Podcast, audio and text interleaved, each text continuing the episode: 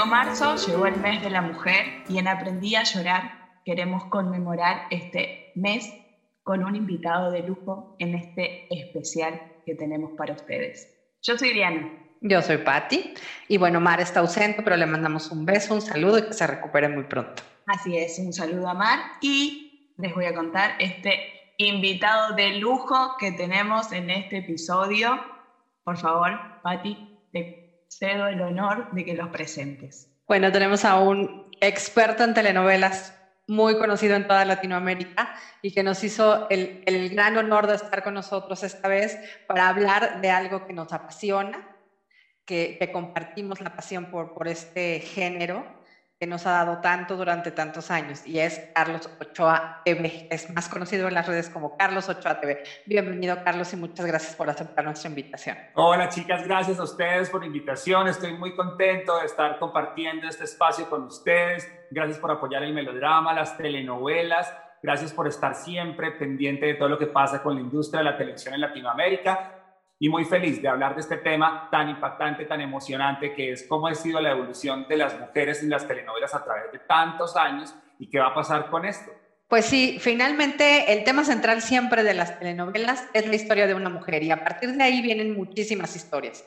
Entonces, bueno, el melodrama, por, por eh, decirlo así, por tradición, es la historia de una mujer en busca del amor o una mujer que perdió el amor y que quiere rehacer su vida. Pero finalmente siempre va a ser el tema central a partir de una o de varias mujeres.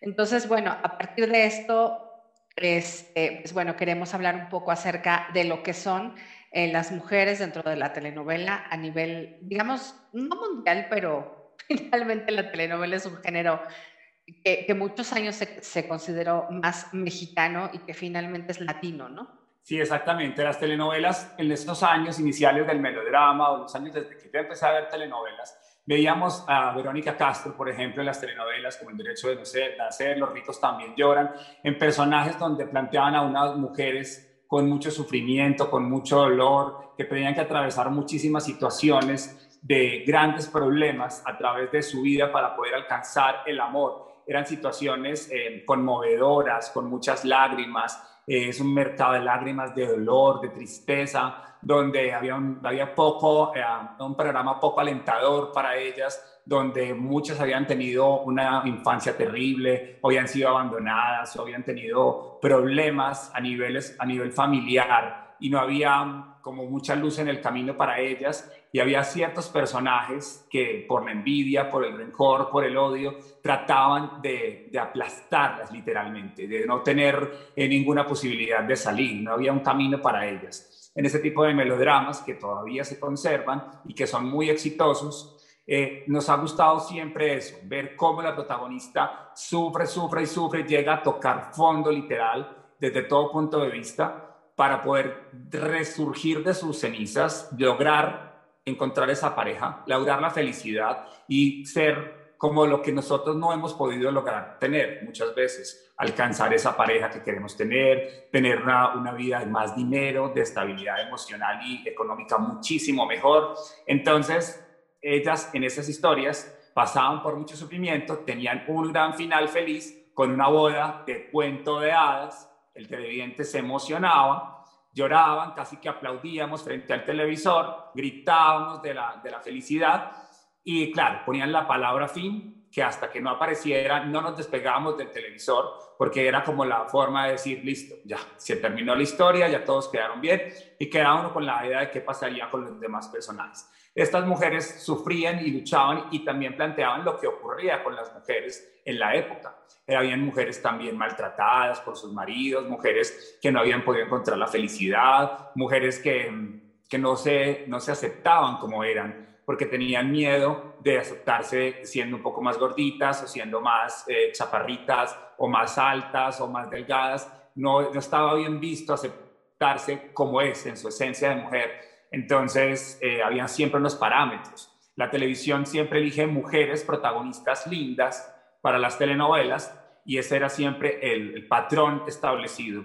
Cuando no, era, no son unas, unas, mujeres lindas, siempre hacen personajes o han hecho personajes secundarios que son muy divertidos, graciosos, para tratar de complementar la belleza que falta en esa, en esa exigente televisión, porque hay un dicho que dice que todo entra por los ojos y hay un tema de la doble moral, que decimos, ay no, demos el espacio a las chicas que no son tan agraciadas, pero queremos ver a alguien bonito en televisión, porque pues dicen por ahí, pues para ver gente eh, que no es tan linda, pues la vemos en las calles, la vemos en cualquier lado, pero en la televisión sí queremos ver a gente linda, eso es lo que dice la gente, no me lo inventé yo.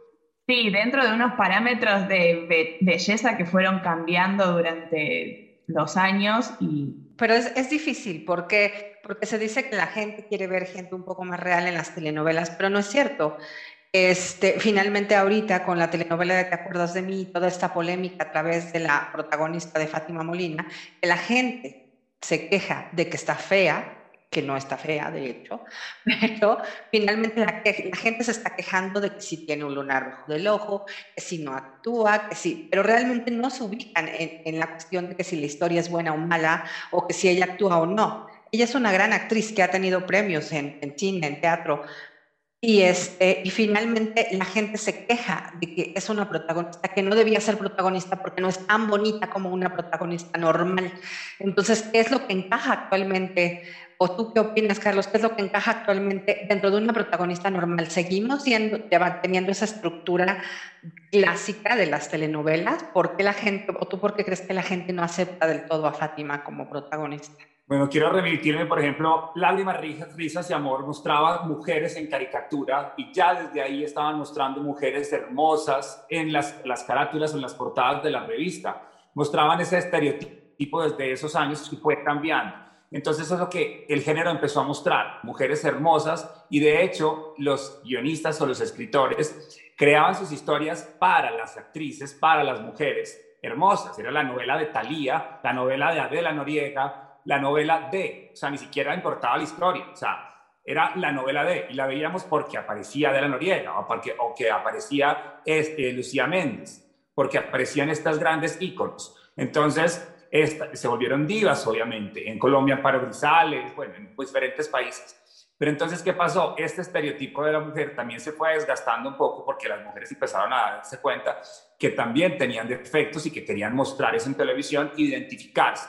Lo principal es que las mujeres lloraban y lloraban. De hecho, en Telemundo dijeron, nuestras mujeres no se las pasan llorando. Esa fue una campaña de unos años y por eso cambiaron el esquema y empezaron a mostrar mujeres que eran más aguerridas, la reina del sur, mostraban mujeres más empoderadas.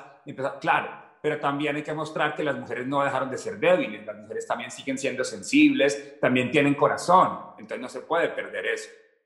Las mujeres ahora siguen, las telenovelas en Latinoamérica se siguen mostrando que han cambiado. Lo habíamos hablado con Mirada de Mujer, en Café con Aroma de Mujer te contaba que en Colombia también fue importante porque la protagonista era una mujer recolectora de café, después empezó a trabajar en una empresa y se volvió una de las ejecutivas. Desde ahí muchas mujeres vieron eso y dijeron, yo también soy capaz, lo puedo hacer y empezaron a trabajar, darse oportunidades de no quedarse en la casa eh, haciendo los quehaceres del día del, hogar, sino que empezaron a darse cuenta que podían salir a trabajar y a buscar una oportunidad. De hecho, en países como Colombia hay muchísimas ejecutivas importantes que son mujeres, que le han quitado el puesto a los hombres.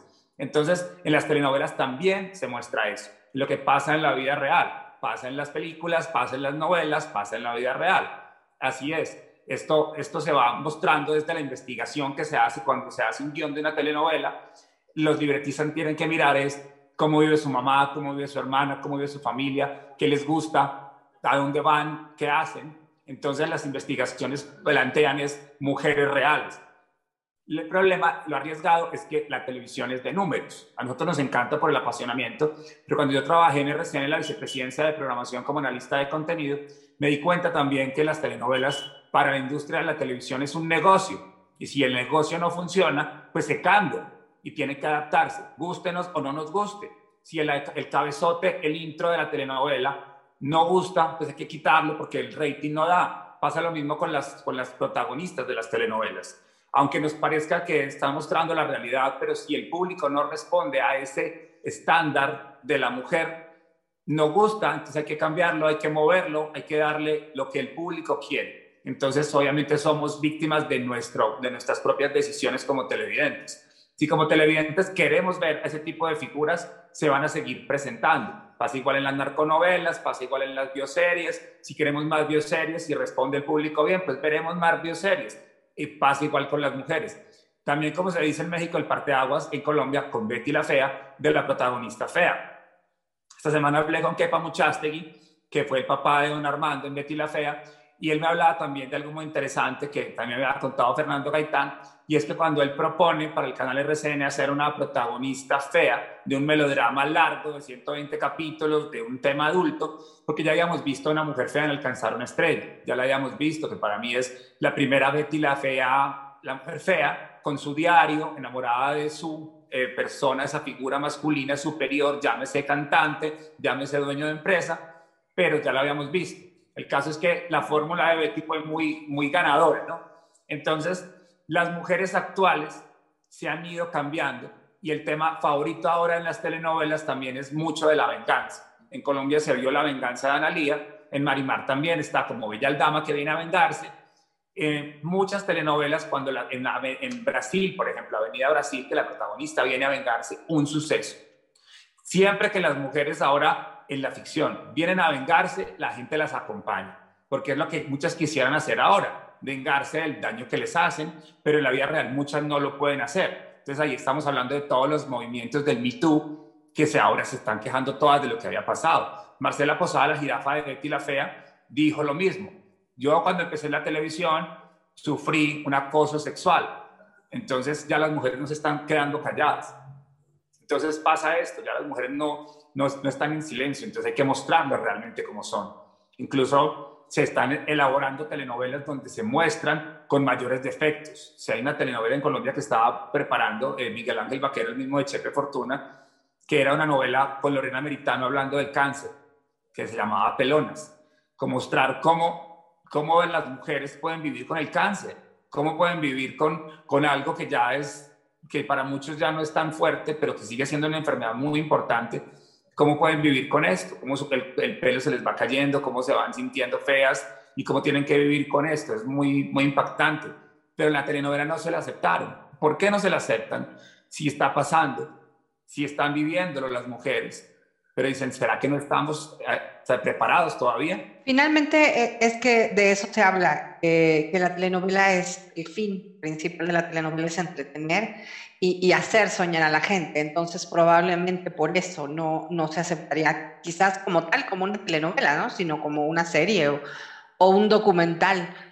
Porque finalmente, eh, de acuerdo a todo lo que estás diciendo, eh, caemos en lo mismo, ¿no? En que la telenovela finalmente, la telenovela clásica, sigue vigente, y, no va a dejar de estar vigente, ¿no? Hay mucha gente que dice que el género de la telenovela ya murió, pero por ejemplo, hace unos años entrevistábamos a, a Verónica Castro en una conferencia que dio en donde hablaba de que el, la telenovela real y la telenovela era la telenovela clásica y que ella decía que es un género que no va a morir porque la gente siempre quiere soñar y que si ve la televisión es por eso, para evadirse de su realidad, que si estamos poniendo muchos temas reales o demasiado reales en las telenovelas, pues la gente no las va a ver porque está acostumbrada a soñar o a tener aspiraciones de salir de su realidad para, para salir adelante, ¿no? Para, para continuar y tener esa posibilidad de yo también puedo, como decías, ¿no? Con Café con Aroma de Mujer, de si, la gaviota pudo, yo también puedo, ¿no? Entonces, quizás sea por eso, ¿no? Porque finalmente la telenovela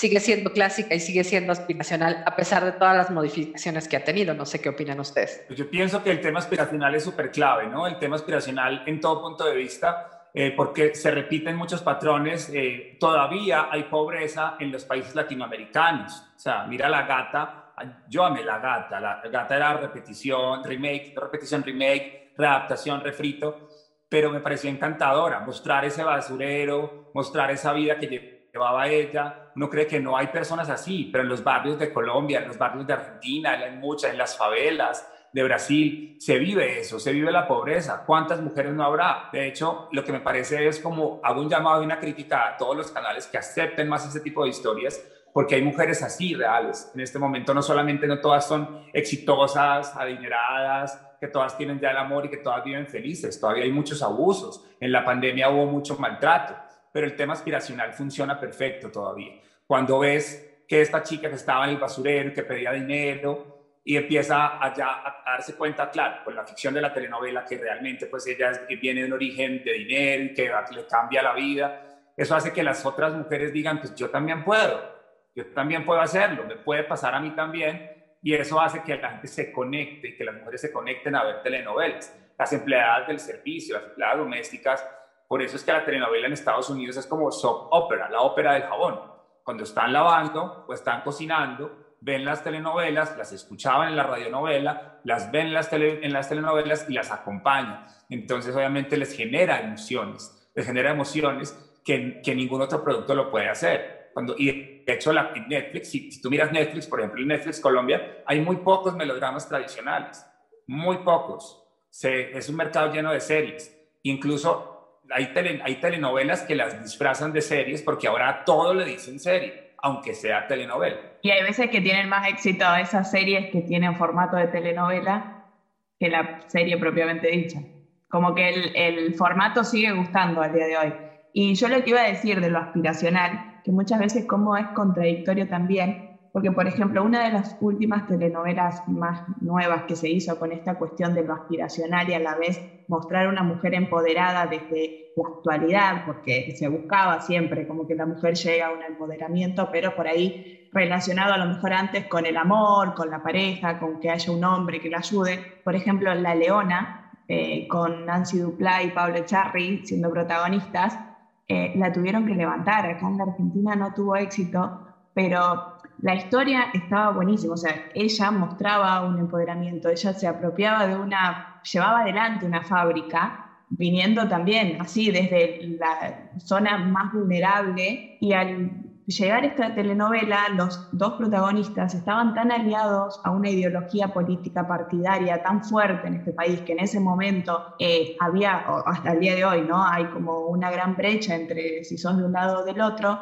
o sea, se tomó este plantón de nadie lo mira, o sea, está en contra políticamente con los protagonistas, entonces no miramos la historia y la tuvieron que sacar porque no tuvo éxito. O sea, como a veces también eh, juegan muchos factores en contra ante una gran historia y por ahí tienen éxito historias que no sé, en ese momento el Polka, que tiene su sellito, que ya sabe cómo hacer el molde perfecto para el éxito, tuvo éxito una historia súper banal, liviana, y se hizo una historia que a lo mejor como una telenovela con un guion mucho más fuerte, con una preparación, una producción más eh, armada, más puesta, escénica, que no tuvo éxito, la tuvieron que sacar nada más que por una cuestión política. Exacto, es verdad. Y sobre todo las, las tiras y las ficciones argentinas también plantean unas mujeres más más fuertes. Ahora, eh, las, yo tuve la oportunidad de ver varias, varias tiras de argentinas que no, no han vuelto a llegar. Por ejemplo, en Colombia no, no se eviten mucho.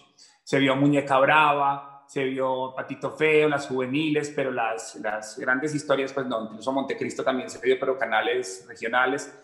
Y las, las tiras argentinas que he visto últimamente han mostrado mujeres también más ejecutivas, eh, lo que te decía, mujeres más preocupadas por su salud mental, tratando de, alcanzar eso, que puede estar bien consigo mismas para poder entregarle el amor a otra persona. Mujeres que ya no están esperando que un hombre las mantenga, que les dé dinero, que les dé la situación económica, pero sí sigue estando el factor amor súper importante.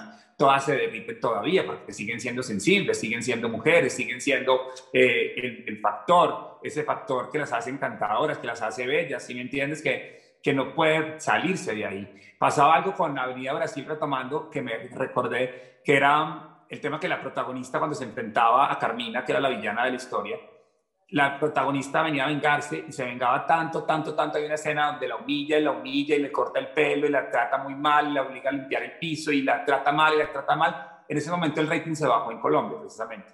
¿Por qué? Porque la gente ya decía, oye, te está saliendo del rol. Tú eres la protagonista buena no hagas tú las maldades, la que tiene que hacer las maldades es la otra, tú no.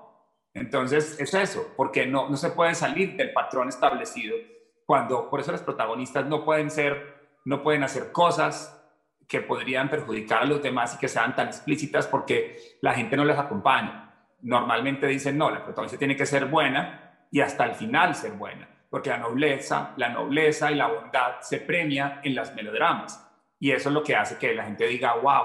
Y a los chicos, a los hombres, cuando ven una telenovela también les gusta eso. que la chica sea linda, que la chica sea tierna y eso les, les parece encantador. Incluso hay muchos hombres y hombres ya mayores que antes estaban en los parques viviendo su, su estado ya de, adulto mayor, pero ahora están en su casa viendo telenovelas.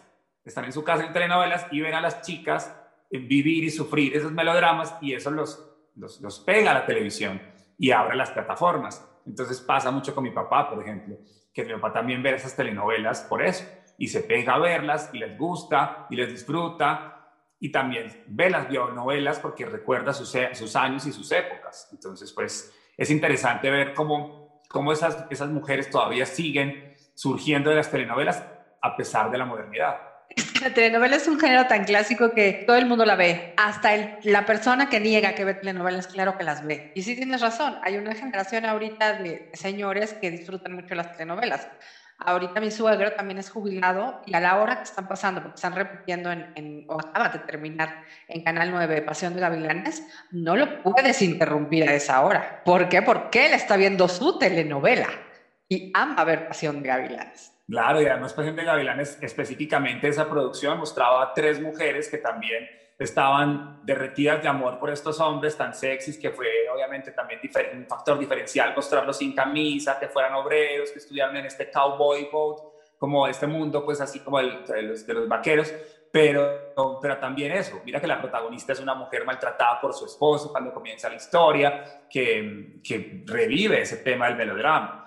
Y otra cosa importantísima, las las protagonistas, si te has dado cuenta, la mayoría de las protagonistas de las telenovelas ahora, muchas empiezan ya casadas o con relaciones fracasadas y empiezan a darse nuevas oportunidades en el amor, que eso también es interesante. O sea, se han dado cuenta a nivel psicológico que no es que sea la primera vez que un hombre la toca o la primera vez que un hombre la mira. No, o sea, eso es interesante porque varias, varias mujeres protagonistas de las telenovelas, se han dado oportunidades. Mira la dueña, Soy tu dueña, la volvieron a repetir en México y fue una locura, precisamente por eso, porque mostraba la historia que ya habíamos contado en, Soy, en La Dueña, pero era una mujer que le había ido mal, que estaba a punto de casarse, que la dejaron plantada en el altar, que no tuvo esa, esa gran fortuna y que ya supuestamente cualquier mujer ya se echaría a morir para toda la vida. Y ella quema su vestido de novia, se va para una hacienda y empieza a ser una mujer dura de corazón, como se han hecho Doña Bárbara, Doña Bella, muchas mujeres similares en las telenovelas,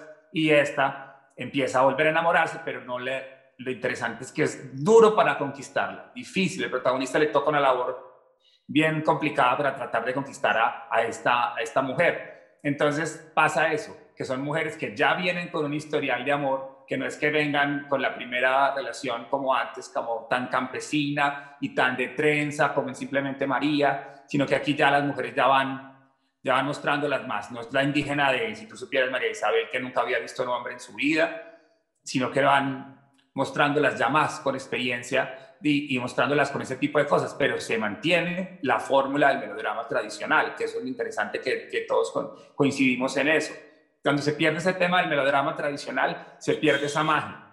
Pero hay algo también importante y es que los directores y realizadores y los dueños de los canales de la televisión latinoamericana se avergüenzan ahora de las telenovelas. Los mismos actores y directores se avergüenzan de hacer telenovelas. Entonces ellos dicen, yo no hago telenovelas, yo hago series. Entonces, y muchos, la mayoría, no las ven, no ven su trabajo en pantalla. Entonces, es complicado porque ellos dicen, no, es que yo hago series. Entonces, dice, pero, pero es una telenovela. No, es que mira, es que el formato, es una historia de amor, es clásica, la estás haciendo, ¿entiendes? No lo entienden, no lo entienden. Para ellos es como que les da vergüenza que la gente les diga que están haciendo telenovelas, porque no, como que no les da el estatus profesional que ellos mismos quisieran tener. Y muchas actrices me han dicho, no, si yo ya no estoy para hacer telenovelas, yo ya estoy para hacer series ya estoy para hacer películas y al tiempo vuelven a las telenovelas. No, bueno, igualmente las modas que acomodan sería en este punto. ¿Qué es, qué es lo que pisa más fuerte? El cine siempre se lo vio como lo selecto y llegar a cine y grabar cine. Igualmente tiene que ver con las técnicas también de grabación y, y de actuación con el cine, que es lo que te da como un actor más sofisticado en este caso. Y lo que iba a decir ahora que nombraste simplemente María, cómo este cambio de empoderamiento de la mujer, que cómo se ve, cómo se lo trata, cuando nace eh, simplemente María en la versión original allá por los 60, fines de los 60 acá en Argentina, se quiere mostrar una etapa que tiene que ver asociada también con una política que se lanzó a nivel nacional, que era con la entrega de las máquinas de coser a cada familia, a cada hogar, y la importancia que tuvo eso para la sociedad, eh, para la, sobre todo para las mujeres. Esta visión de que llega uno del interior a la gran ciudad, a la capital, también con una visión eh, centralista que tiene por ahí un gran punto este país, pero bueno, al margen de eso, eh, esta idea de que llega la pobre del pueblo y que ve toda esta gran ciudad y que es, engañada por, el primer hombre el que se encuentra y después cómo la van ayudando y todo, y, y logra ella poder salir con 20 años de diferencia y cuando se hizo Rosa de Lejos, para tomar la misma historia, que toman 30 años de diferencia entre el inicio de Rosa que llega a la ciudad y cuando nace su hijo. O sea, acá en Argentina se conserva todavía la importancia de esa política que tuvo la Fundación Eva Perón en aquel momento para entregar las máquinas de coser a cada familia. Y como esto, eh, el gran éxito que tuvo en Perú y después la versión de México, cuando está totalmente alejado a la realidad con la que se crea esta historia. Pero lo fuerte que fue. O sea, acá Celia Alcántara tuvo un ojo, pero espectacular a la hora de crear esta historia. Claro, claro, obviamente. Es que es impresionante porque incluso Fernando Gaitán decía que las novelas las escribía para lo local y no esperaba que fueran a tener éxito internacional. Eso le pasó con Café con Aroma de Mujer, que él pensaba que una, recolectora de café en Colombia pues era para Colombia, para los que están acá, porque aquí hay está esa cultura y esa mujer y resulta que a la gente le gustó afuera, llamó la atención de esta, de esta mujer diferente, que tenía unos rasgos más fuertes, que no se dejaba de nadie, que era capaz de hablar y de cantar, y eso me, me parece impresionante. Pasa lo mismo que lo que tú estás hablando, simplemente María, porque es parte de esa parte local, política, de la entrega de esas máquinas de coser, pero en otros países lo que se ve es lo mismo se ve lo mismo de la chica que viene con su caja, con su gallina, con sus trenzas. Es lo mismo, pasa en México, pasa en Argentina, pasa en Colombia. De hecho, Jorge Barón en Colombia tenía una productora de televisión que todavía existe, el líder que se llama Jorge Barón, que es el gran presentador de la televisión colombiana a través de los años. Él tenía una, franja que se llamaba la franja maldita, que era la franja del mediodía en Colombia. Le decían la franja maldita porque era muy difícil eh, posicionar telenovelas como al mediodía pero casualmente era la hora donde las empleadas del servicio estaban viendo televisión y las señoras estaban preparando el almuerzo. Prendían el televisor, el televisor y ponían telenovelas como Paloma, que duró 700 capítulos, eh, o sea, novelas larguísimas. Ahí estaba Lucerito, que ahí estaba Natalia Ramírez, la de Betty la Fea, y eh, dieron muchas telenovelas incluso que después nos enteramos que había comprado los libretos de telenovelas venezolanas. Entonces, claro, era con razón eran telenovelas que ya venían de un formato garantizado, que para esos años, como era tan incipiente el tema, no sabíamos que él había ido a pagar por esos libretos. Entonces, claro, el hijo de nadie, de nadie, perdón, la hija de nadie, era la historia de lo mismo, una canción de música popular colombiana, donde una chica llegaba a la terminal de buses, muy simplemente María, sin ser simplemente María, pero entonces no sabían que ellos eran hermanos y se enamoran. Pero era con música de cantina, con una mujer que viene del campo, con personajes folclóricos y ya le vas metiendo esa, ese toquecito colombiano del humor y de la comedia mezclado con el romance, con el drama, pero se va adaptando a los diferentes escenarios esas mismas historias. Lo que quería decir es que hay una persona, una actriz que ha logrado, que es mexicana, que ha logrado sostener la telenovela clásica a través de los tiempos, que es Victoria Ruff.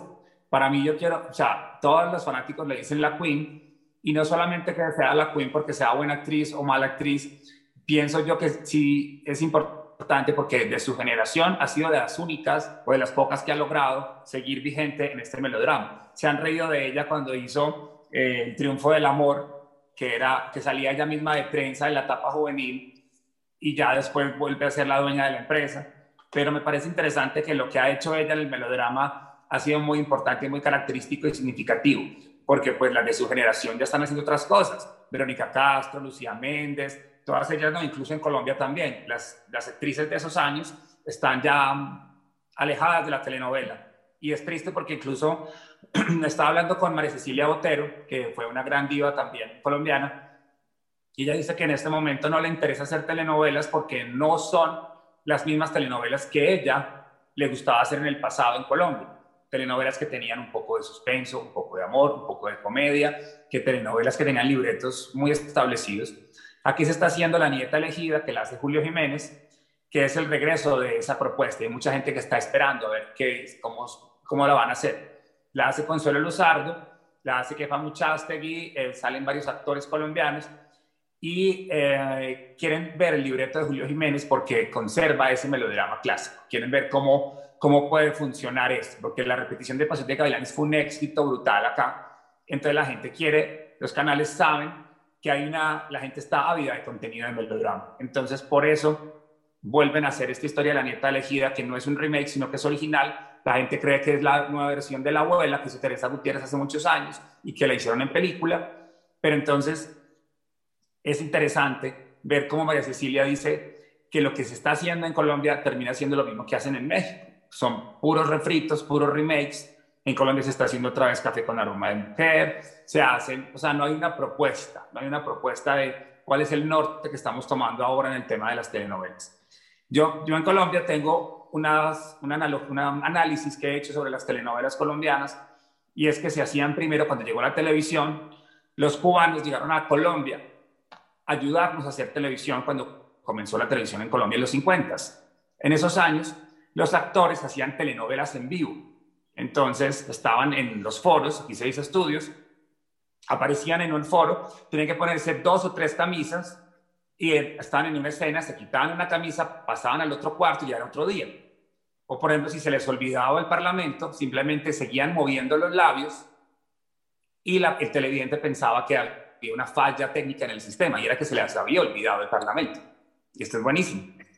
Eso me lo contaba Judy Enríquez. Entonces, cuando pasa el tiempo, estas telenovelas... No se permitía improvisar, digamos, básicamente. Exacto. Y tenían que hacer comerciales en vivo. Entonces estaban en la escena y ya tenía que decir, ¿qué te pasa, Francisco? ¿Por qué no vienes?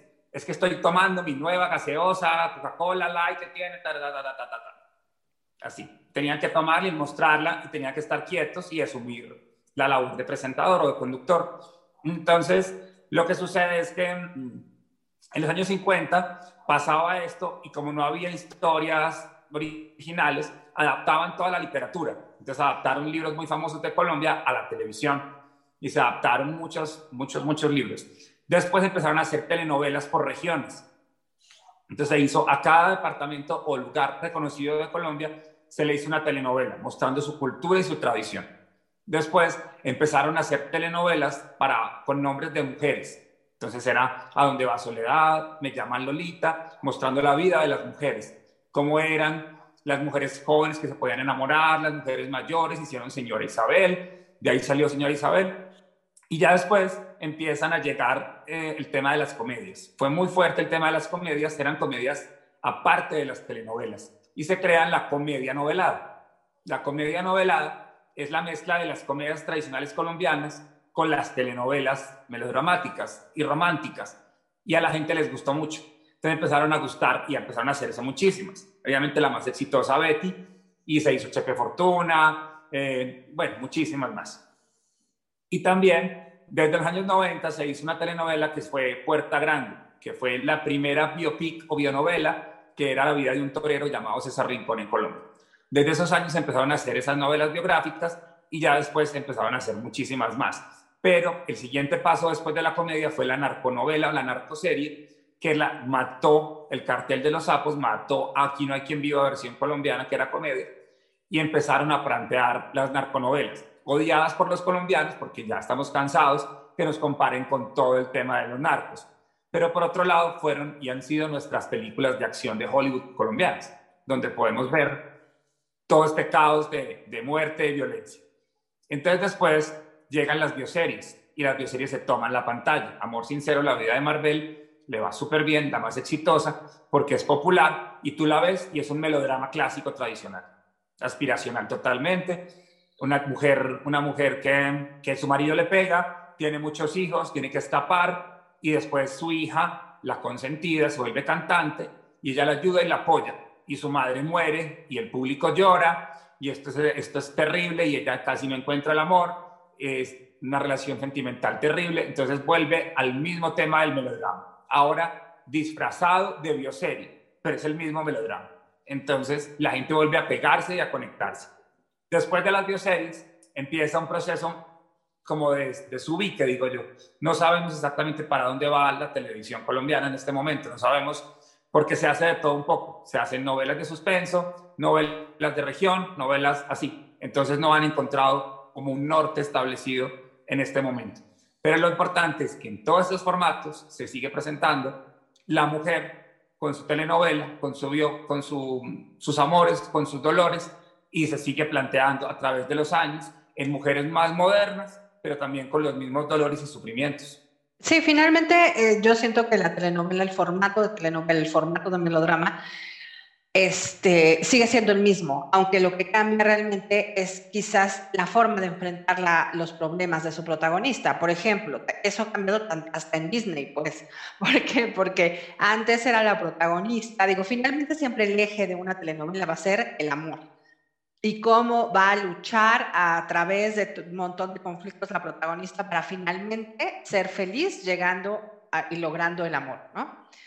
Entonces, eh, yo siento que sí es precisamente esa parte eh, en la que la protagonista se enfrenta. Por ejemplo, antes era eh, la protagonista que, que, todo le pasa, todo, todo le pasa, como la Cenicienta, como Blancanieves, que todo le pasa y que entonces está esperando a, que llegue el príncipe azul que la rescate y a partir de ahí lograr mucha, eh, hace un cambio en su vida, ¿no? No que finalmente le resuelva todos los problemas, pero a partir de que llegue el príncipe azul, entonces sí logra un cambio en su vida. Ahora, ¿qué pasa? Que las demás telenovelas nuevas o telenovelas vanguardia que enfrentan de otra manera los problemas es porque la protagonista ya no es Cenicienta ni Blancanieves, ahora es Bella o Ariel.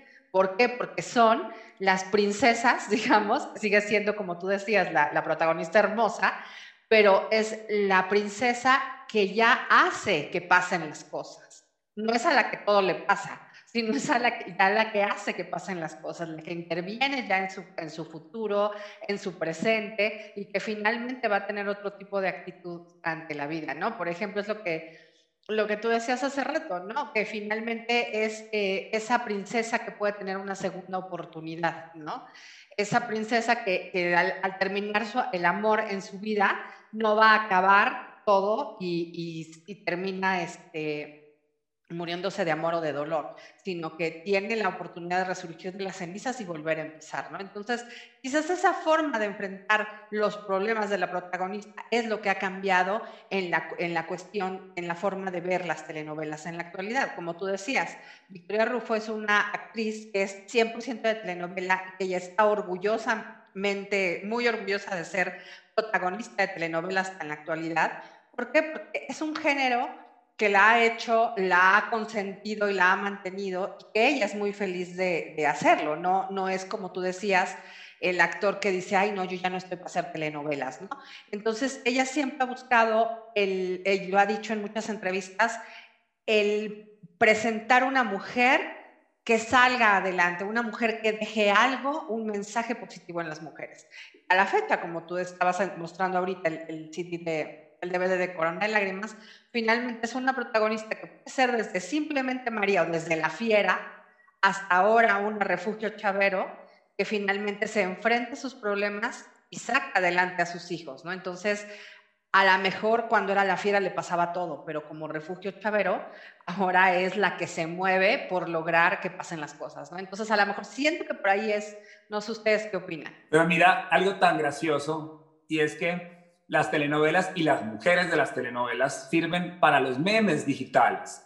O sea, precisamente lo que tú hablando de Corona de Lágrimas, la imagen de, de, Victoria llorando, decía como, ¿cuándo se va a acabar la pandemia? Y le muestran a ella así, Dios mío, o sea, es lo mismo. O sea, los, los stickers de María la del Barrio, los stickers de la usurpadora, los stickers de todas estas mujeres, eso ya hace parte de nuestro folclore latinoamericano, nuestro, nuestro estilo de vida, las mujeres de todo lo que hemos visto. Entonces, es, establecido en el caso de Victoria, ella llega con pues, los personajes, lo que tú decías, de una mujer que busca el amor, que lucha, que sufre, que le pasa todo. Ahorita en Corona de Lágrimas y en las telenovelas también, ya es en las, en las novelas que ella ha hecho, eh, algunas que no me han gustado tanto que otras, pero que de todas formas ella sigue posicionada en su punto, o de personajes de la acompañante, de la mujer. Mira el caso de La Malquerida, una telenovela muy extraña, donde pues vemos que al final el protagonista era el malo, y esto fue, yo incluso no la quise ni comprar para Colombia, porque yo decía, cuando yo trabajaba en RCN, dije yo no, no, no sé, me pareció muy arriesgado, tenía unos protagonistas espectaculares que era Christian Meyer y Victoria,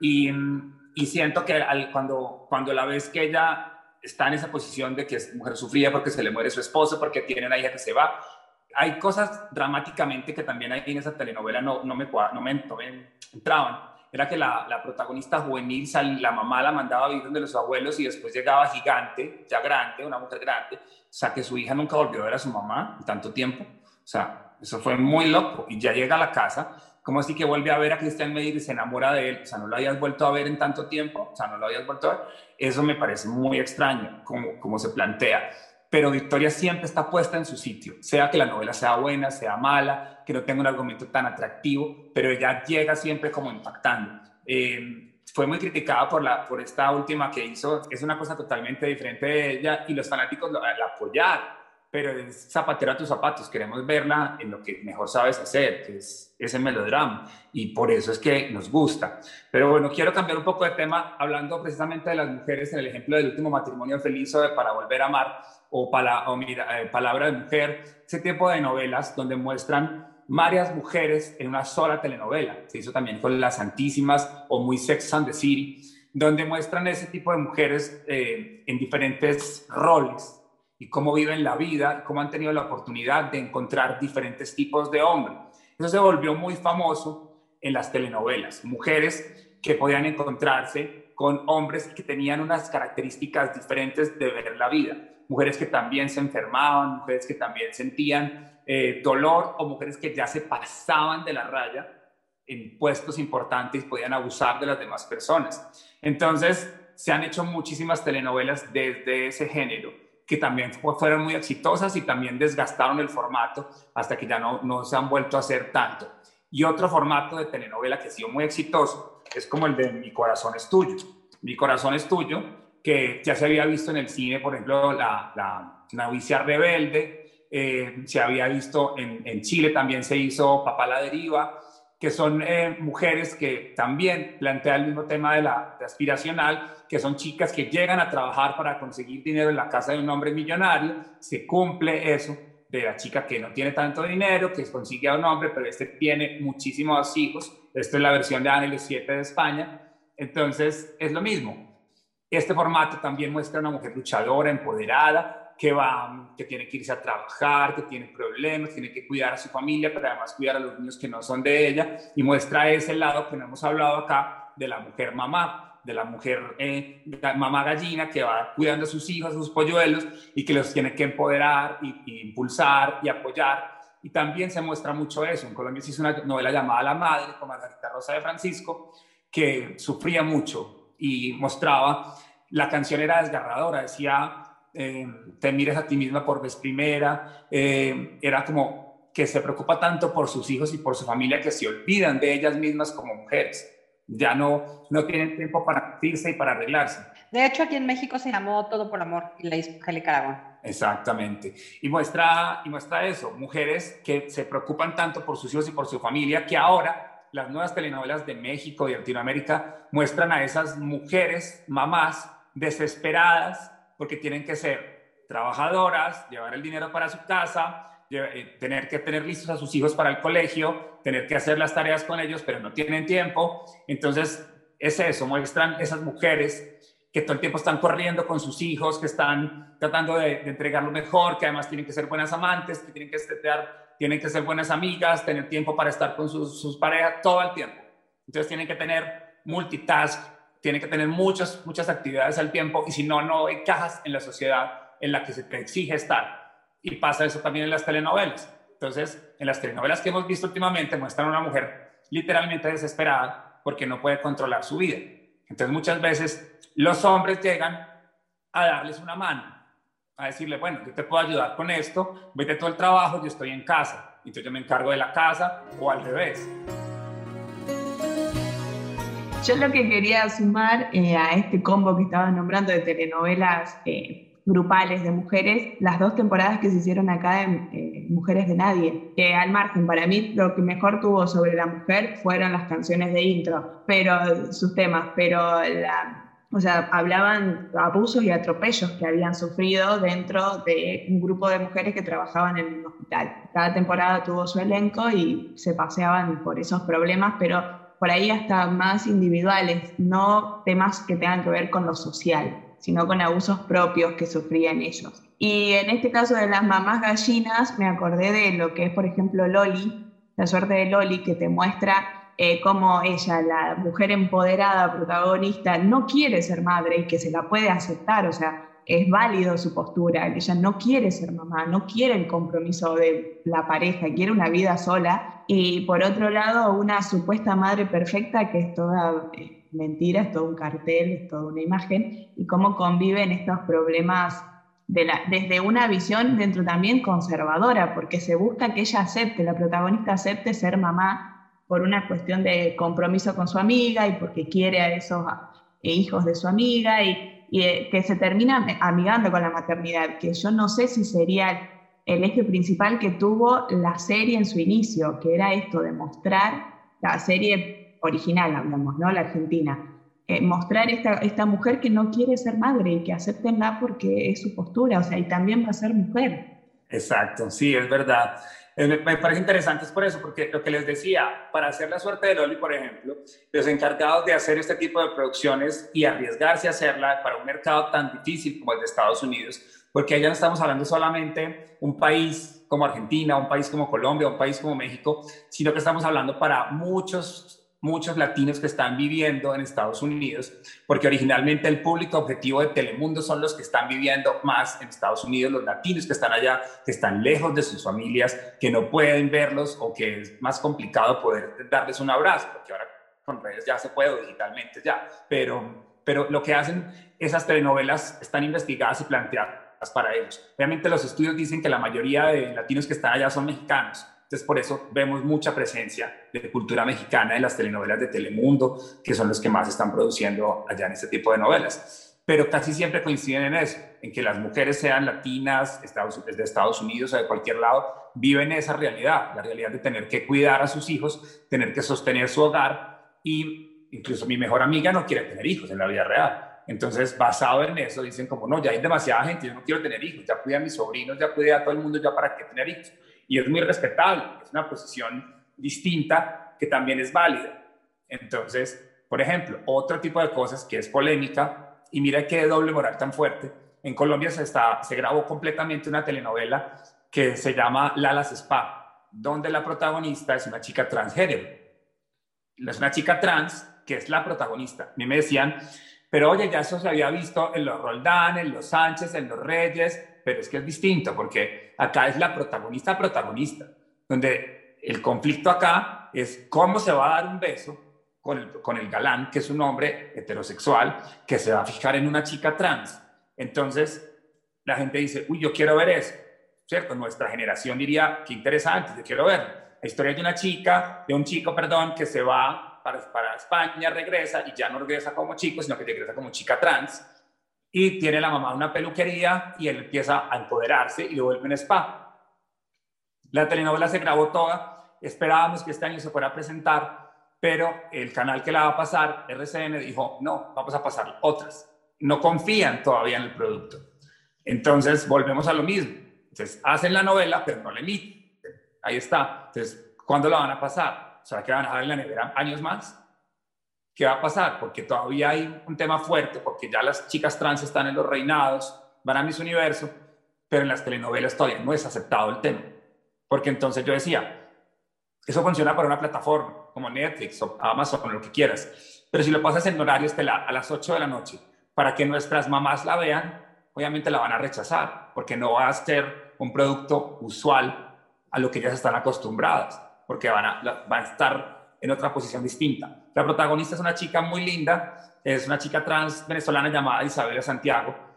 fue Miss Universo Trans en Tailandia, pero igual no, no tendría la misma aceptación en la gente. ¿Ustedes qué piensan del tema? Y bueno, eso es tan particular como cada sociedad que, a la que se proyecta, porque por ejemplo acá en Argentina 100 días para enamorarse fue una de las producciones más aceptadas del último, de los últimos años, en donde hablemos del caso, bueno, en la versión eh, de Telemundo sería la pareja de Alex, eh, que acá fue Juana o Juan, y, y o sea, fue una telenovela que realista y que tomó los, los puntos, los conflictos más actuales de ese momento y los llevó y los planteó desde una cotidianidad, ni siquiera desde una fantasía, y hasta muy bien tratado. Ya Argentina está preparada, ¿no? A nivel social tenemos como una apertura a lo mejor más grande que a otros países de Latinoamérica. Entonces acá yo diría que no, no, no, no sería un choque, como tampoco lo fue eh, Liza Roldán, pero con la diferencia de que en aquel momento sí había un humor muy machista y, y había como chistes y, y diálogos que, que, le hacían un poco de bullying al personaje de Liza. Que, pero bueno, situémonos a principios del 2000 cuando era otra la, la, la, actualidad, la realidad. Tú recuerdas que fue los Sánchez y después fue una familia con suerte, ¿cierto? Sí, aquí en México. Sí, aquí en México fue Los Sánchez. Y cambiaron a la chica trans por una mujer. De hecho, en Los Sánchez sí era una persona trans. Sí, pero en, una familia con suerte la cambiaron. Sí, obviamente no. Sí, obviamente no, porque Televisa aún cuesta trabajo, les cuesta trabajo tocar esos temas, que yo siento que es más bien subestimar a su público, porque siento que el público mexicano acepta y puede ver todo ese tipo de, asuntos y de situaciones, pero a Televisa todavía le da mucho miedo tratar, ¿no? Por ejemplo, digamos que lo más vanguardista, por decirlo de alguna manera, fue eh, estas parejas que fueron tan polémicas de Aristemo, este, en, en lo de este, Mi marido tiene más familia, que después se hicieron otras versiones porque tuvo tanto éxito la telenovela, y la pareja, ¿no? Y después también de las Juliantinas, en la de Amar a Muerte, que tuvo tanto éxito estas dos chicas, este, que, finalmente tuvieron un público y un grupo de fanáticos que en redes sociales reventaban las redes sociales, tanto de Aristemo como Juliantina. Pero son, son personajes que han ido metiéndose poco a poco. En Los Exitosos Pérez, es cuando empezaba aquí en México a hablar un poquito más abiertamente de este tipo de relaciones homosexuales, digamos, y por ejemplo, la pareja que hicieron Jaime Camil y José Ron fue muy querida, pero la trataron como que con mucho tiempo, la trataron muy bien, a mi gusto la trataron muy bien, pero aquí no se trató como se trató en Argentina, ¿no? Y, pero finalmente sí fue una pareja que la gente quiso y a partir de ahí como que Televisa se empezó a dar cuenta que este tipo de personajes sí funcionaban en la televisión, ¿no? Y pero cuántos años pasaron desde los exitosos Pérez hasta mi marido tiene más familia, pero aún así todavía hay mucho tabú por esa doble moral de la que hablamos e, e, en, en, México, ¿no? En nuestro país. Finalmente, yo creo que una telenovela como la que tú planteas, este, que de que la protagonista sea trans, no sé si en México funcionaría, pero no tanto por la cuestión del público, a lo mejor por la cuestión de los productores. Por ejemplo, hablabas hace rato de La Malquerida.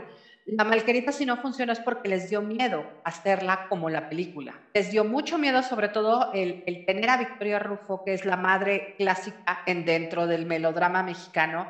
Es como que la madre dulce y abnegada, pero también la madre que lucha por sus hijos y empoderada. O sea, todas las formas de una mamá han pasado en todos los personajes de Victoria Rufo. Entonces como que siento que les dio miedo el enfrentar el tema y sobre todo con ella, que yo siento que si de alguna manera podrían enfrentar ese tema de las dos mujeres, madre e hija enamoradas de un mismo hombre, era con Victoria Rufo, porque a Victoria Rufo la gente, las señoras, le aceptan todo.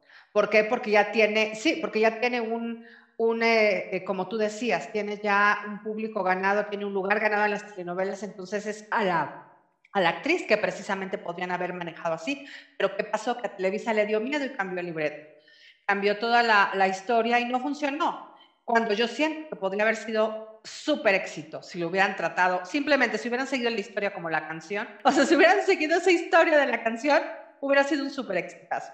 Ahora, también hablando de, lo que decías tú de, de estas telenovelas que hablan de, la historia de muchas mujeres, eso no es tan nuevo, porque en 1971 se hizo la de, El amor tiene cara de mujer con Silvia Derbez. Te corrijo, es del 64, la versión argentina. Ah, bueno, la argentina es del 64, pero la mexicana, la de Silvia Derbez, es del 71. Es una fórmula que, que yo no sé por qué finalmente no han explotado más porque sí, o sea, finalmente es atrapar a muchísimos públicos y, y, demostrar la vida de muchas mujeres, sobre todo de lo que ahora se busca, ¿no? Ese empoderamiento de mujeres en donde mujeres se apoyen entre sí. Perdón, ¿no? Pero para mí hoy eh, vuelve en la actualidad con esta trilogía de los venceres, vencer el miedo, vencer el pasado y vencer el desamor que iba en el medio, perdón le alteré los factores. Que está bueno que en esta cuestión, por ejemplo, de vencer el miedo, el desamor y el pasado, se lo tome como más social. La telenovela, además de entretener, sirva para generar conciencia. Mujer que no te rindes, mujer que va.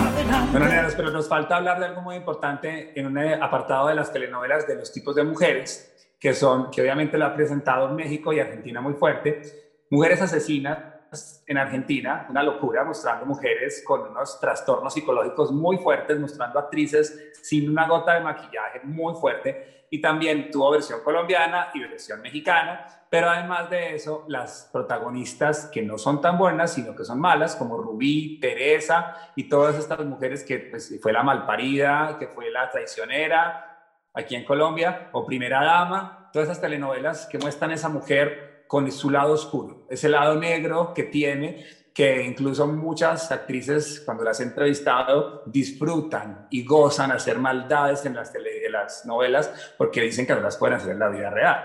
Pero es muy, muy entretenido y atractivo ver cómo los libretistas juegan con esas mujeres y siempre esa figura femenina se ha planteado en diferente ángulo, pero aquí hasta han sido protagonistas las villanas y el público las aceptó perfectamente. Y eso es un apartado impresionante porque no solamente las mujeres pueden ser buenas, sufridas o que quieran alcanzar un sueño, sino que también son mujeres que son muy malas con los demás, que hacen muchísimo daño, pero también tienen un merecido al final esas villanas, porque también, aunque son protagonistas, son villanas y todas las villanas tienen un leitmotiv, o sea, algo que las hizo ser malas para poder ser así, o sea, las abusaron, la pobreza, el dolor, el abandono, para llegar al final a tener un merecido por todas las maldades que hicieron. Entonces siempre es acción, reacción. Y eso pasa con el tema de las, en las novelas, en ese tipo de apartados. Y las mujeres asesinas también pagan con cárcel o con la muerte, o en este tipo de novelas de villanas pagan también con la locura, con la muerte, o con el caso de Rubí desfiguradas, o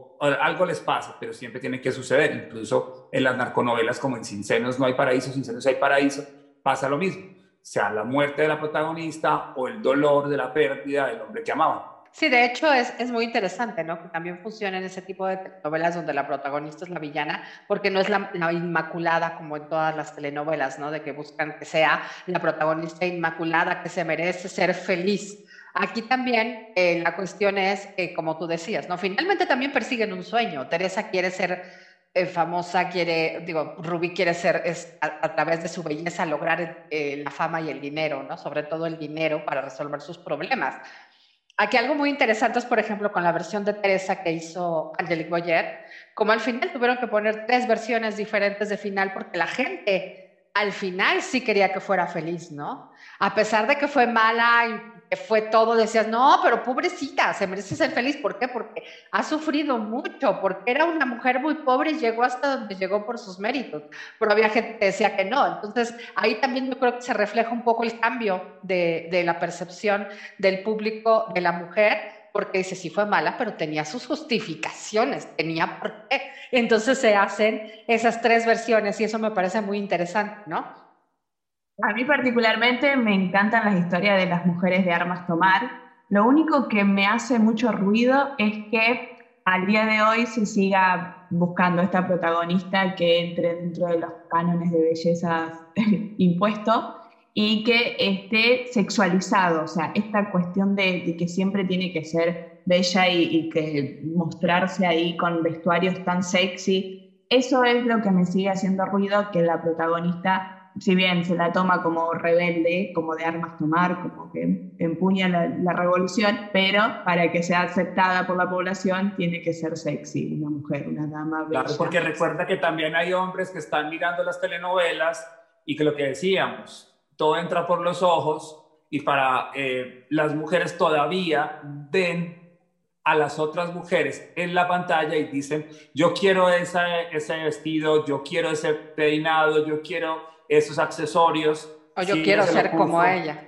Exacto, es un tema de, de, mirar los patrones establecidos. Entonces, por eso sucede eso. Incluso en los barrios donde no hay tanta posibilidad de que las chicas eh, tengan acceso a estar en un evento social o estar eh, con amigas o con amigos de, de, otro tipo de cosas, lo que hacen es ver, obviamente, redes sociales, pero al ver las televisión, la televisión, las series, ven esas mujeres y dicen, yo quiero algún día dejar mi pobreza, mi tristeza, mi dolor y poder comprarme un vestido bonito, verme un poco más sexy para que el hombre que, que yo quisiera que llegue a mi vida pueda verme no como una chica de barrio mal hablada, pobre, sino que pueda verme mucho más atractiva para él. Entonces yo creo que por eso se sigue lo que tú decías, han pasado los años y seguimos sufriendo los mismos conflictos sociales y políticos y se sigue viviendo el mismo problema. Eh, no hemos avanzado en muchas cosas precisamente por eso. Y tampoco hemos avanzado en ese tipo de estereotipos, de patrones de las mujeres sexys en la telenovela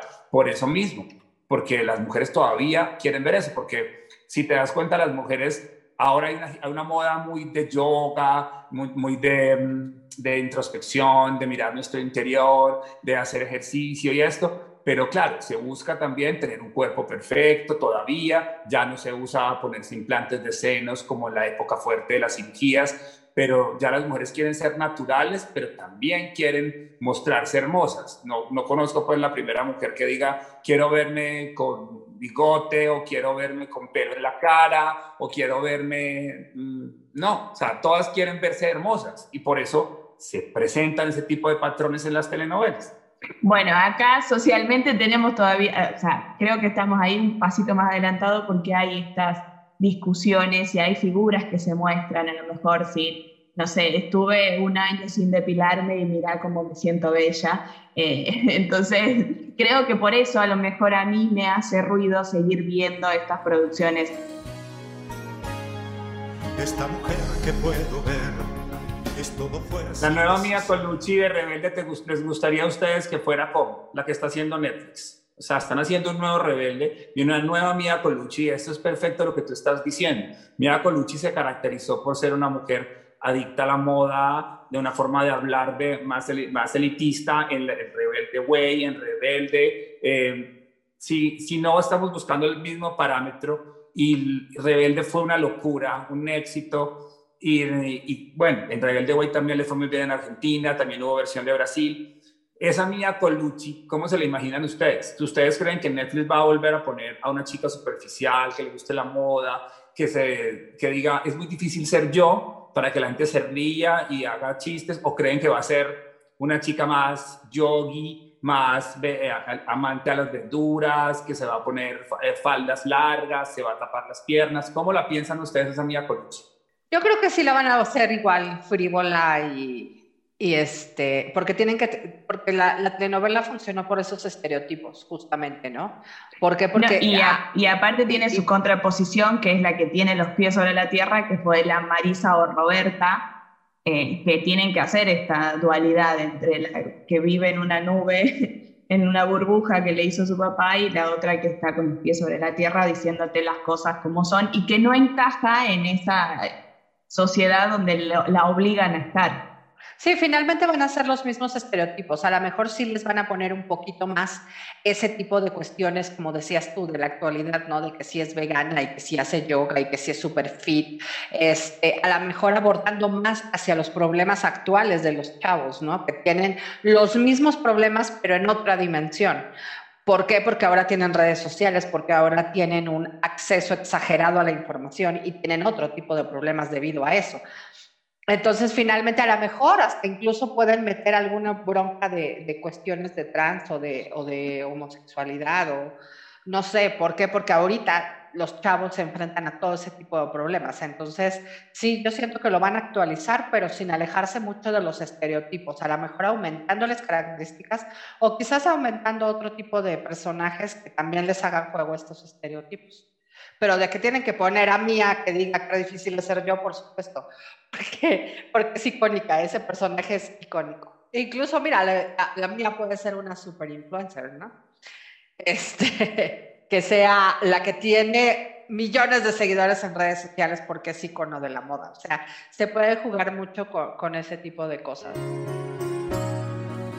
Hay algo importante y es que las mujeres que se ven en las telenovelas, las que vemos, no es solamente que estén ahí porque sí, sino que detrás de esto los libretistas hacen una investigación muy fuerte y muy grande, hablan con psicólogos, con personas encargadas de los problemas de familia. Aquí en Colombia se le ha dicho comisaría de familia o, centro de ayuda para las, para las familias y toman nota exactamente de casos de la vida real. Entonces la gente decía, no, es que las telenovelas son mucha ficción, pero realmente muestran lo que somos como sociedad, muestran nuestros conflictos y muestran los problemas que realmente estamos enfrentando. Y precisamente eh, un gran libretista se compone de eso.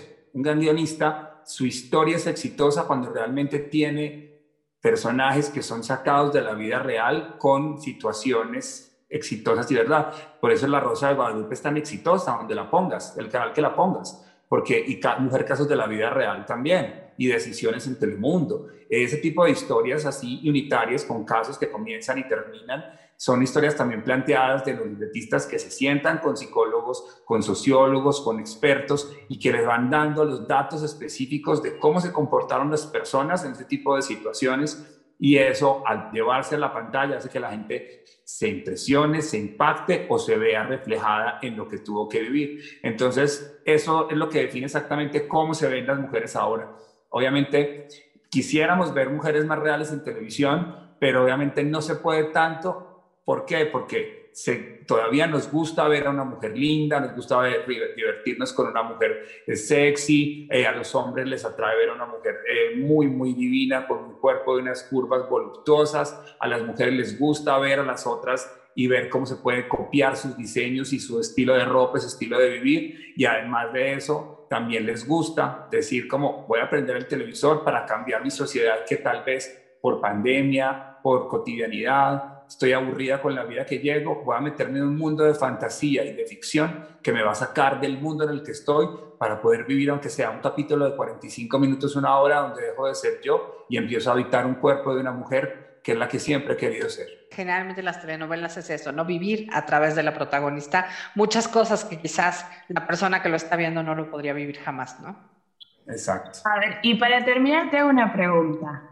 ¿Cuál consideras que sería como el personaje femenino para vos eh, así destacable de, las telenovelas? Personaje, no estamos hablando de actrices. Pero de todas las telenovelas a través de todos los tiempos está muy difícil, pero mm, lo que pasa es que a mí me gustó mucho, me impactó mucho el tema de Verónica Castro, Los ricos también lloran, porque tiene los matices de lo que más me divierte a mí en una telenovela, no porque sea Verónica, sino que ese, ese, esos personajes de la mujer graciosa, del folclore latinoamericano, sea mexicano, colombiano, que se ha repetido en diferentes parámetros, donde te la muestran en la calle pidiendo algo de comer, que empieza a decir frases muy características. Eh, o sea, no estoy hablando de actrices. El personaje de Los ricos también lloran, el personaje de, de, Mariela del Barrio, o el personaje de Marimar, el personaje, ese tipo de mujeres que les ha tocado venir desde abajo, que les ha tocado sufrir, que, tienen todo ese tipo de parámetros, eso es lo que ha representado a la mujer en las telenovelas,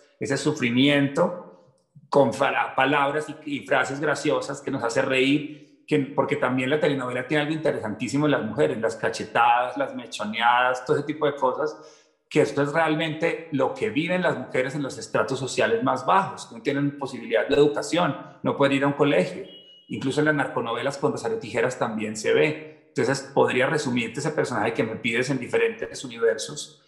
En, la, en, en Rosario Tijeras es igual. Aquí ya no era mechoneada, sino que ella hasta le corta el pelo o le corta los testículos al hombre. ¿Sí me entiendes? La llevaba al, al, al, tema más fuerte.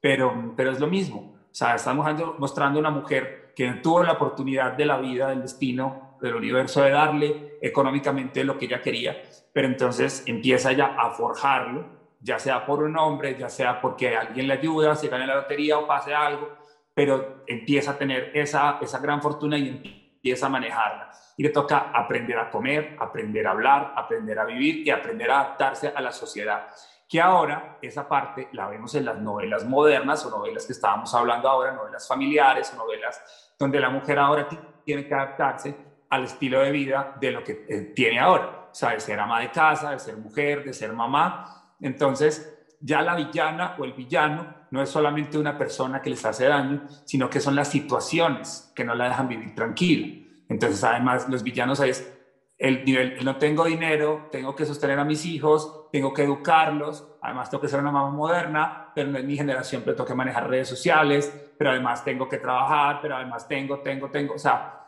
son muchas situaciones que se plantean en ese tipo de mujeres. Entonces se muestra una mujer siempre luchadora, una mujer que quiere salir adelante con unos sueños establecidos y marcados hasta que logra cumplirlos.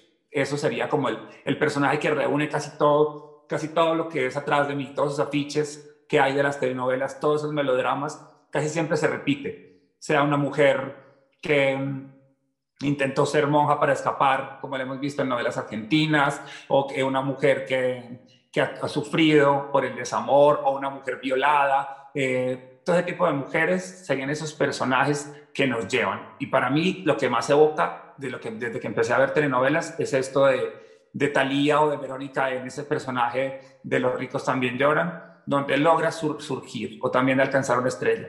Entonces, para mí sería eso. Es muy difícil, quizás es, es, no, es, no es solo un personaje, ¿no? Es como, como dice Carlos, esa, esa mujer que lucha por lo que quiere en cualquier circunstancia, ¿no? Por ejemplo, eh, en Ana del Aire, el, ver a, a, esta mujer era Angélica María. Yo la veía por, por este, Lupita D'Alessio, ¿no? que es una mujer que es azafata. Entonces, cuando yo era chiquita, yo tenía cinco años, creo, yo decía, yo quiero cuando crezca ser, ser azafata, ¿no? Entonces, como que es, es ese tipo de personajes. O, por ejemplo, em, también un personaje que a mí me gustó mucho, me impresionaron mucho, el pecado de Oyuki. Cómo Oyuki se enfrenta no solamente al problema de ser mujer en, este, en, Japón, ¿no? Salir de todos esos estereotipos y de cómo se enfrenta no solamente por sus sueños o por ser solamente mujer, sino a nivel cultural. Cómo se enfrenta a nivel cultural con todo ese tipo de problemas, de enamorarse de un inglés, este, de tener una hija, de enseñarle a la hija otra forma, porque finalmente no crece como su hija, no sé. Son todo ese tipo de historias en las que en las que se enfrentan a un montón de problemas, ¿no? Por ejemplo, Gabriel y Gabriela, que también la hizo Ana Martín, que tiene que vestirse de hombre para poder enfrentar muchos problemas, ¿no? Entonces, siento que la telenovela eh, eh, finalmente sí refleja, como decía hace rato, una realidad y que finalmente te presenta diferentes tipos de mujeres enfrentándose a diferentes tipos de problemas y que siempre va a reflejar una realidad, porque siempre la gente te dice, ay, tu vida parece de telenovela, no, más bien la telenovela refleja muchas de aquellas historias reales, ¿no? Y muchas veces la telenovela se queda corta a todo lo que pasa en la vida real. Y bueno, ahora sí, ya llegando al final, cerrando este hermoso episodio especial que tenemos. Bueno, les cuento que para mí el personaje como más característico, representativo, podría ser María de simplemente María en cualquiera de sus versiones, o Rosa de Rosa de Lejos, como esta representación de esta mujer que eh, lucha por superar los infortunios de la vida, por superarse ella misma, por mejorar y hasta por llevar adelante eh, sola a los hijos, ¿no? Entonces, por ahí sería dentro del melodrama clásico que me quedo con estos personajes como representativos de las mujeres y su lucha. Y mm, en cuanto a telenovelas, sí elijo claramente a Mirada de Mujer por sobre su original Señora Isabel o por sobre Victoria en el sentido de, libro, de, de, guion, tiene diálogos en donde claramente se nota la lucha por los derechos de las mujeres y que ahí no queda resumido un solo personaje eh, es todo, porque lo ves desde los personajes masculinos o cualquiera de los personajes eh, femeninos de esta historia. Así que yo podría resumir como mirada de mujer a este, eh, esta historia, esta telenovela que representa la lucha de las mujeres dentro del abanico de telenovelas que tenemos a lo largo de todo este tiempo. Y bueno, ha sido un placer tener este hermoso invitado tan lleno de conocimientos sobre la historia de las telenovelas. Así que muchas, muchas, muchas gracias Carlos Ochoa TV por sumarte a este episodio especial en conmemoración del mes de la mujer. Muchas gracias por este espacio, gracias por conversar con ustedes, pasé delicioso, me gustó muchísimo recordar y evocar todo ese tipo de historias de telenovelas, aprender todo, además que es muy interesante que a pesar de que estemos en países tan distintos, tenemos una cosa que nos une y es este tema del melodrama, de contar historias.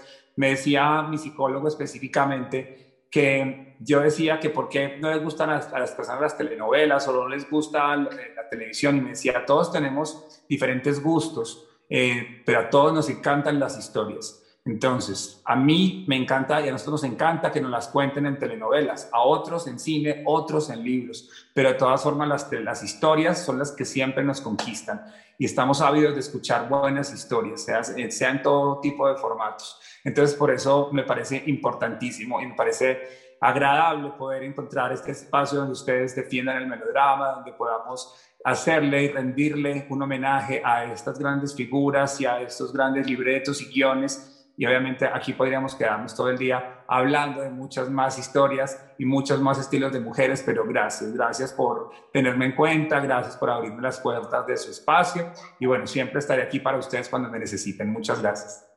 Muchísimas gracias, Carlos. Gracias por compartirnos toda tu, tu experiencia, todo tu conocimiento, que es bastante, y, este, y tu tiempo sobre todo. Muchísimas gracias por estar aquí. Y ahora sí, llegamos al final esto es Aprendí a llorar. Si tienen tele, ahí se ven. Si escuchan podcast, ahí nos encontramos.